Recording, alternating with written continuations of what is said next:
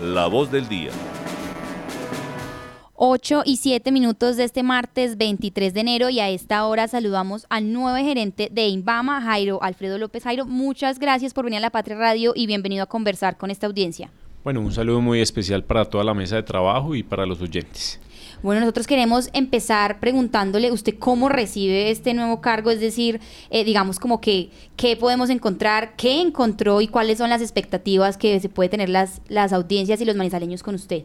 Bueno, digamos que para uno es un poco incómodo generar un espejo retrovisor, digamos que las diferentes coyunturas que, que presenta la entidad.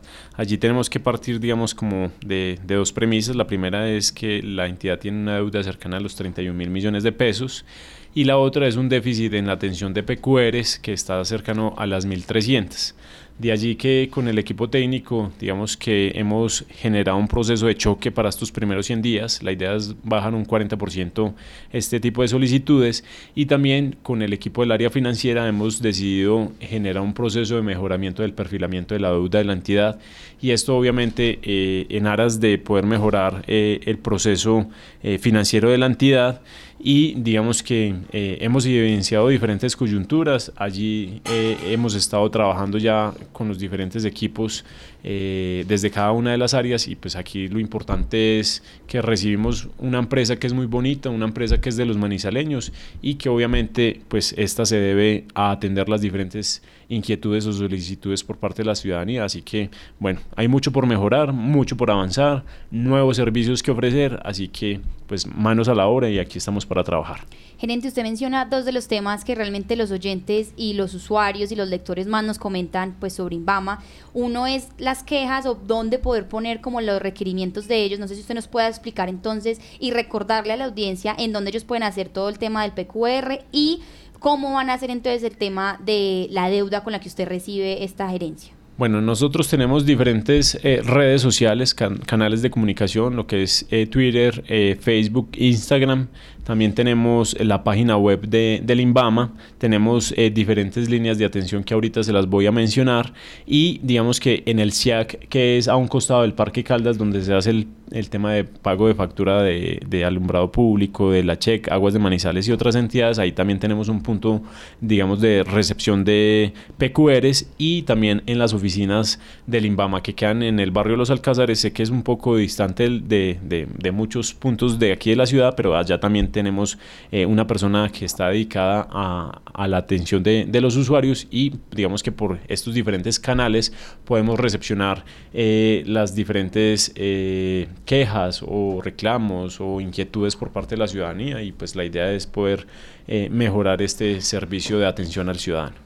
Y en el término, en el tema de las deudas, usted nos explica pues que la meta está en estos primeros 100 días, pues bajar un poco los indicadores. ¿Eso incluye como el tema de endeudamiento o cómo es el plan estratégico para poder pagar todo esto? Sí, inicialmente la primera actividad que vamos a desarrollar es mejorar el perfil de la deuda. Entonces aquí vamos a explorar con diferentes entidades financieras la posibilidad de eh, bajar eh, el porcentaje en las tasas de interés, pero adicionalmente a eso reevaluar si se hace necesario, digamos, ampliar también los plazos. Allí digamos que con unos puntos que nos logremos ganar, pues vamos a, bajar, pues digamos que esa tasa de interés y eso obviamente se ve reflejado en nuestros estados financieros. Pero adicionalmente a eso, pues estamos explorando otras medidas de choque para mirar, eh, digamos, en algunos de los activos que nosotros tenemos, cómo, digamos, eh, salir de ellos y que con ello podamos entonces empezar a abonar un poco más a esta deuda en cuanto al capital y que eso no nos genere o no siga generando pues grandes intereses eh, y endeudamiento pues, eh, eh, a la entidad. Entonces, también otra de las estrategias que hemos eh, decidido implementar es bajar la carga burocrática que, que se tenía al interior de la entidad, es decir, que vamos a tener el personal que se requiera, no personal adicional en la entidad y esto obviamente conlleva a que se baje, pues, digamos, el proceso de inversión en la institución. Pero adicionalmente a eso, también dentro de las estrategias que debemos implementar y con las que queremos, digamos que, visibilizar un poco más la empresa, y es eh, nuevamente ofertar diferentes servicios como son eh, el servicio de asesorías en, en, materia de alumbrado público, en materia de valorización y digamos que eh, tengo un equipo de trabajo que es muy creativo y pues estaremos trabajando en diferentes estrategias de nuevos servicios que podamos prestar en, en la entidad.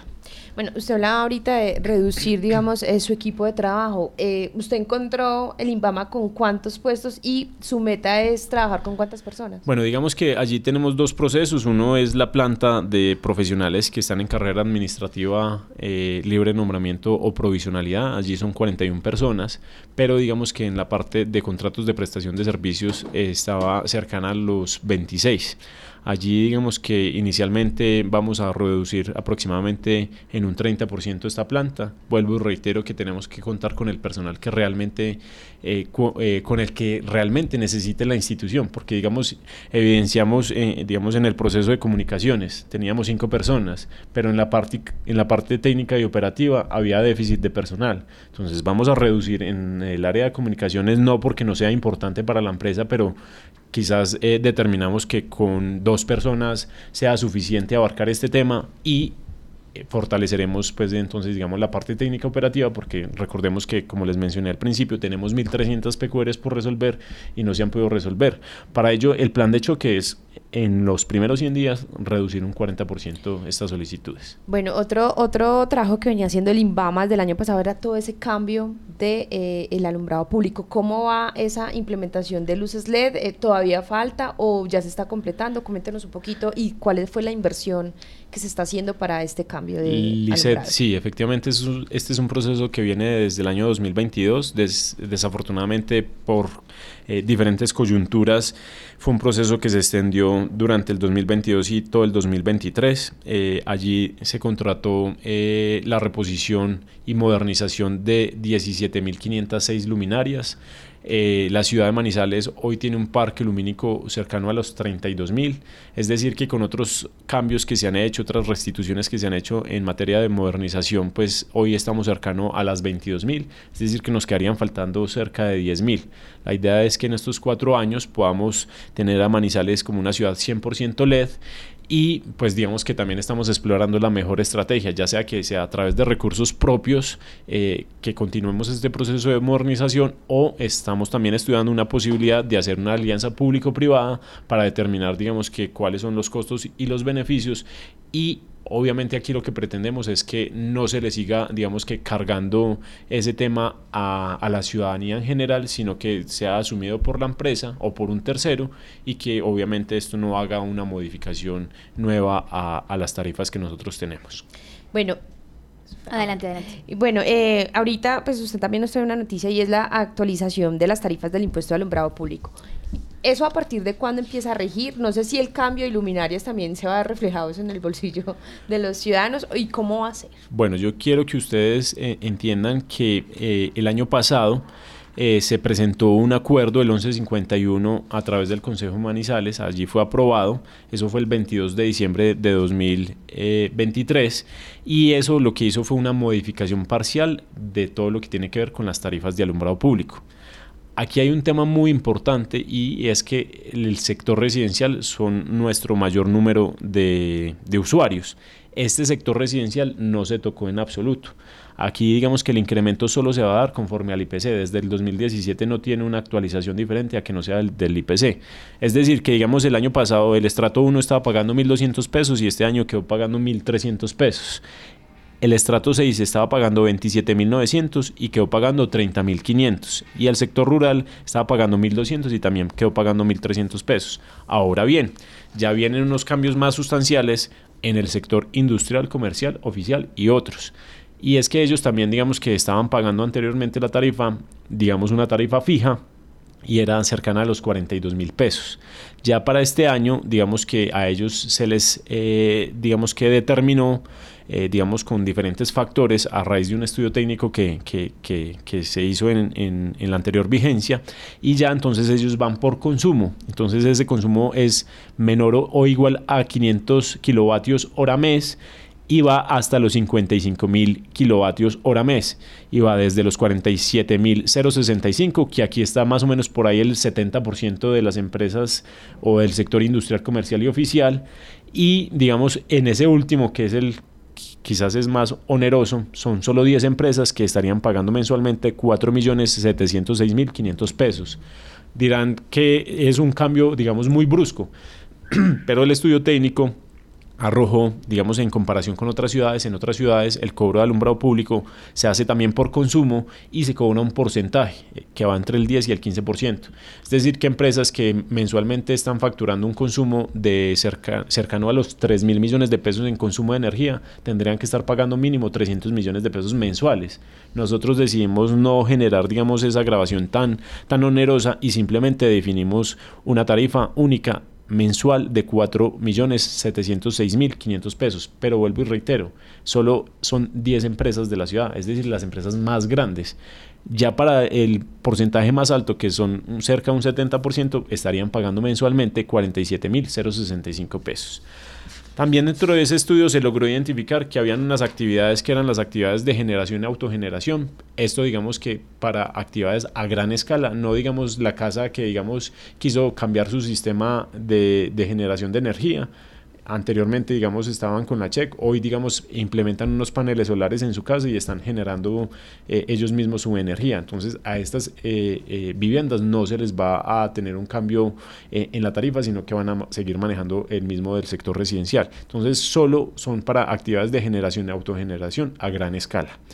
Y ya un último tema que tampoco había sido nunca antes grabado y es lo que normalmente llamamos eh, lotes de engorde, que son los predios urbanizables no urbanizados y urbanizados no edificados. Allí se les va a generar un cobro a través de la factura del impuesto predial del 1 por mil sobre el avalúo de los bienes que sirven como base para liquidar el impuesto predial. Es decir, que allí digamos que también estos predios no eran grabados anteriormente, sí se benefician obviamente también de este tema del alumbrado público, que son los lotes que llamamos normalmente como lotes de engorde y a partir de este año entonces se les va a cobrar el 1 por mil, que tampoco pues es una, una tarifa pues digamos que muy eh, relevante como tal eh, eh, hacia el cobro. Estas tarifas rigen a partir del 1 de enero del 2024. Y recordemos que muchas de ellas se cobran a través de la factura de la check, ¿sí? Ahí van a ver, digamos, en el sector residencial solo ese incremento conforme al IPC, que no es mayor porque el incremento fue del 9.28. Y eh, digamos que para estas otras, eh, estos otros modelos, el tema de los lotes de engorde va a través del impuesto predial y ya digamos que para el sector industrial y comercial, dependiendo de quién sea el proveedor de energía de ellos, porque son diferentes los proveedores que, a los que ellos le compran la energía, entonces dependiendo de a quién le compren, a través de ellos es que se les va a facturar a estas otras empresas eh, del sector industrial, comercial o público. Yo tengo una pregunta y es como si nos puede explicar o dar un ejemplo de este lote de engorde, pues acá en Manizales alguno, porque yo creo que realmente yo no entendí muy bien lo de los lotes de engorde y también la idea es que pues la audiencia conozca cuáles serían estos y este trabajo específico que usted explica. Bueno, digamos que los lotes de engorde es, digamos, cuando una persona tiene un lote sin construir, ¿cierto? Que todavía no se ha desarrollado, digamos, de manera eh, urbanística, que tienen, digamos, a, un futuro construir una casa, construir una edificación. Entonces, digamos que constantemente ese lote sufre un proceso de valorización por todo lo que, que tiene, digamos, en su entorno, a su alrededor, eh, digamos, porque tiene acceso a, servicios públicos, tiene acceso al servicio de alumbrado público, eh, digamos, en, su entorno se generan diferentes obras que hacen que ese lote se valorice. Entonces son lotes que normalmente les llamamos lotes de engorde, que digamos que bien o mal, pues están dentro de, del perímetro urbano o rural de la ciudad y pues ellos tienen eh, beneficios como lo tiene, digamos, cualquier predio. A diferencia es que en ese momento no se han construido una vez, digamos, eh, alguna de las constructoras de la ciudad vaya a desarrollar un proyecto ahí, pues entonces ya cambia la, la, la eh, estratificación, pues por así decirlo. Entonces ya no va a ser un lote de engorde, sino que va a ser, digamos, un predio o una propiedad horizontal y ahí, digamos, que va a cambiar la connotación. Entonces ya nosotros no le vamos a cobrar como lote, sino que le vamos a cobrar como, como vivienda o como industria como eh, se tenga que... Jairo, eh, estas, estas nuevas tarifas, ¿cómo fue el proceso de socialización o cómo se hace pues, para que los usuarios entiendan que a partir de, de este año pues, hubo un incremento que no es muy alto, pues, eh, por lo que usted nos empieza acá a explicar en, en, el estrato residencial, pero digamos con esas empresas, pues ese incremento, ¿cómo se hizo esa socialización con ellos? Bueno, nosotros digamos que evidenciamos que inicialmente no se había hecho un proceso de socialización. Entonces nosotros en medio del proceso de empalme, pues lo que hicimos fue buscar que eh, la anterior administración hiciera, eh, digamos, una socialización a través de los gremios. Allí digamos que como el mayor impacto que se tiene es en el sector comercial, industrial y público, entonces pues se hizo una reunión con los gremios, allí se les socializó a ellos y pues la idea era que ellos sirvieran como brazo extensor de, de, del INVAMA para que socializaran con las diferentes eh, industrias. Y obviamente esa es la labor que hemos estado ejecutando durante todos estos días de, de enero, haciendo una socialización con la ciudadanía en general, obviamente eh, abarcando todos eh, nuestros usuarios y poderles explicar a ellos, digamos, que cuáles son los incrementos. Había un sector, un, sector que es el residencial que estaba muy preocupado por ese tema, pero pues es darles hoy el parte de tranquilidad que a ellos no se les afectó, solo se le dio el incremento que por ley se debe de generar. Y también decirle a la ciudadanía, pues que eh, todo el proceso de modernización tuvo unos costos, el tema de la compra de la energía en el país ha sido cada día más costoso. Desde el año 2017 no se tienen, digamos, cambios diferenciales, pero sí, digamos, que a raíz de la pandemia, de las diferentes coyunturas, el tema del fenómeno del niño, ha hecho que eh, los precios de la energía suban ostensiblemente y pues de alguna u otra manera nosotros no hemos afectado el sector residencial, pero pues que la ciudadanía también entienda que así como a nosotros nos sube la compra de la energía, pues digamos que por eso también tenemos que implementar diferentes medidas para poder eh, de alguna manera tener una eh, autosostenibilidad en materia de, del servicio de alumbrado público. El tema de la modernización y de la instalación, de pronto usted nos hablaba que ya hay como un cronograma yo quería preguntarle si, si nos puede explicar para la audiencia eh, dónde van a comenzar o quiénes van a ser, en qué tiempos, o todavía no está establecido. Y además entiendo que también la modernización pues incluye la parte rural de la ciudad, que es una audiencia importante aquí en la Patria Radio. Entonces, para que ellos sepan por qué es que se está haciendo esta modernización, porque hay que recordarles, nos preguntaban como de, de por qué se cambia las luces LED y cuál es la pues como la importancia de este cambio que ustedes van a realizar. Bueno, eh, resulta que eh, la ciudad eh, tiene, digamos que todo su sistema, un sistema pues que ya presenta un periodo de ustedes bastante amplio, digamos que año tras año, digamos que se van generando diferentes procesos de modernización en materia de alumbrado público. Hoy digamos que pasamos de tener una, unas luminarias que eran de sodio, que tenían un mayor consumo, Obviamente, pues lo que pretendemos es que la ciudad sea cada día más amigable con el medio ambiente, tener menores consumos y obviamente esta tecnología LED pues genera menores consumos. En cuanto a la pregunta que tú me hacías de cómo vamos a, desarrollarlo, pues recordemos entonces que estaríamos a cerca de 10.000 luminarias. Allí es donde estamos, eh, digamos que tratando de establecer cuál es la forma más adecuada, si lo hacemos con recursos propios o si lo hacemos a través de una alianza público-privada, si lo hacemos con una alianza público-privada, digamos que el impacto podría ser mucho más rápido, ¿sí? Pero si lo hacemos con recursos propios estaríamos cercano a las 2.000 luminarias por año, obviamente porque también tiene unos costos. Pero pues la idea es, digamos, que lo podamos hacer a la mayor eh, brevedad posible. Esto incluye también el sector rural, y digamos que eh, hoy digamos hemos podido avanzar en cerca de 22 mil puntos, es decir que tenemos un buen porcentaje, pero la idea es poder llegar entonces a las 32 mil en este cuatrenio. Vuelvo y reitero, si lo podemos hacer más rápido, pues esa es la, la premisa, pero si no, eh, tardaremos estos cuatro años en poder llegar a sustituir el 100% y que Manizales sea una ciudad 100% LED. Bueno, eh, Jairo, por último, pues ya nos viene eh, comentando obviamente pues una agenda de trabajo amplia, pero quisiera eh, que me dijera como ese proyecto o, esa meta que usted tiene para estos cuatro años desde su gestión. Bueno, lo primero es que todo el parque lumínico se vuelva 100% LED no solo, digamos, es el proceso de modernización de las luminarias, sino que ahí también tenemos que empezar a, fortalecer toda la parte de nuestros circuitos, nuestros, digamos que todo el tema de los postes, implementar también un proceso de telegestión, es decir, que desde un centro de monitoreo nosotros podamos manejar todo el tema de la iluminación de la ciudad, hoy digamos que eh, en este proceso de, modernización para las luminarias LED se tiene a través de celdas. La idea es ya que nosotros mismos desde un centro de mando podamos eh, operar todo el alumbrado público de la ciudad y que allí adicionalmente a eso podamos ofrecer otros servicios, tales digamos como en materia de seguridad y en materia de digamos medición de calidad del aire. O sea que este tema que nosotros tenemos hoy de modernización sirva para prestar otros servicios.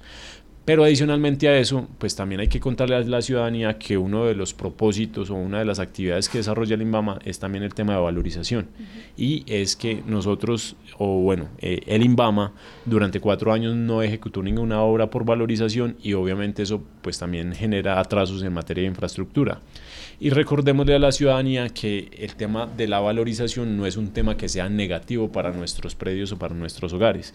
Por el contrario, es un tema de valorización. Mire, tenemos ejemplos claros de procesos de valorización donde los usuarios pagan 3 millones de pesos y la vivienda se les valora entre 50 y 200 millones de pesos. Entonces, obviamente, pues digamos que estos procesos son también beneficiosos hay que hacer una previa socialización con la ciudadanía para que la ciudadanía interiorice y sepa cuáles son los beneficios y no que lo veas simplemente como un gasto o como un impuesto adicional, sino que realmente es un beneficio para ellos y es un beneficio traducido también para la ciudadanía, porque con ello lo que hacemos es mejorar la infraestructura eh, de la ciudad. Entonces, digamos, tema de vías, temas de puentes, eh, intercambiadores viales. Ahorita le vamos a apostar muy duro a un tema de, de bulevares. Entonces, bueno, son diferentes los puntos que, pretendemos intervenir eh, aquí en la ciudad y obviamente eso pues que mejore la calidad de vida de los manizaleños, pero que obviamente eh, se genere el menor impacto en el bolsillo de los ciudadanos. Pero vuelvo y le digo, no es que nosotros queramos eh, perjudicar a los ciudadanos con nuevos impuestos, sino que realmente la ciudad necesita procesos de valorización, pues para que también la economía sea mucho más dinámica y que obviamente tengan una valorización, una valorización de sus precios. Jairo, muchísimas gracias por acompañarnos, recibir también y responder algunas de estas preguntas que de hecho nos las hacían precisamente los usuarios y ciudadanos.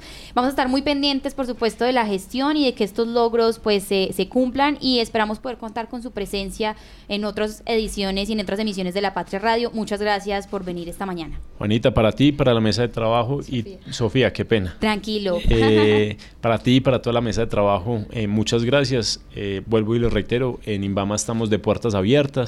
Lo que ustedes como periodistas o los ciudadanos que ustedes obviamente a diario reciben información por parte de ellos, pues lo que nos quieran entregar a nosotros, siempre estaremos muy prestos a resolver cualquier tipo de inquietudes o solicitudes por parte de la ciudadanía.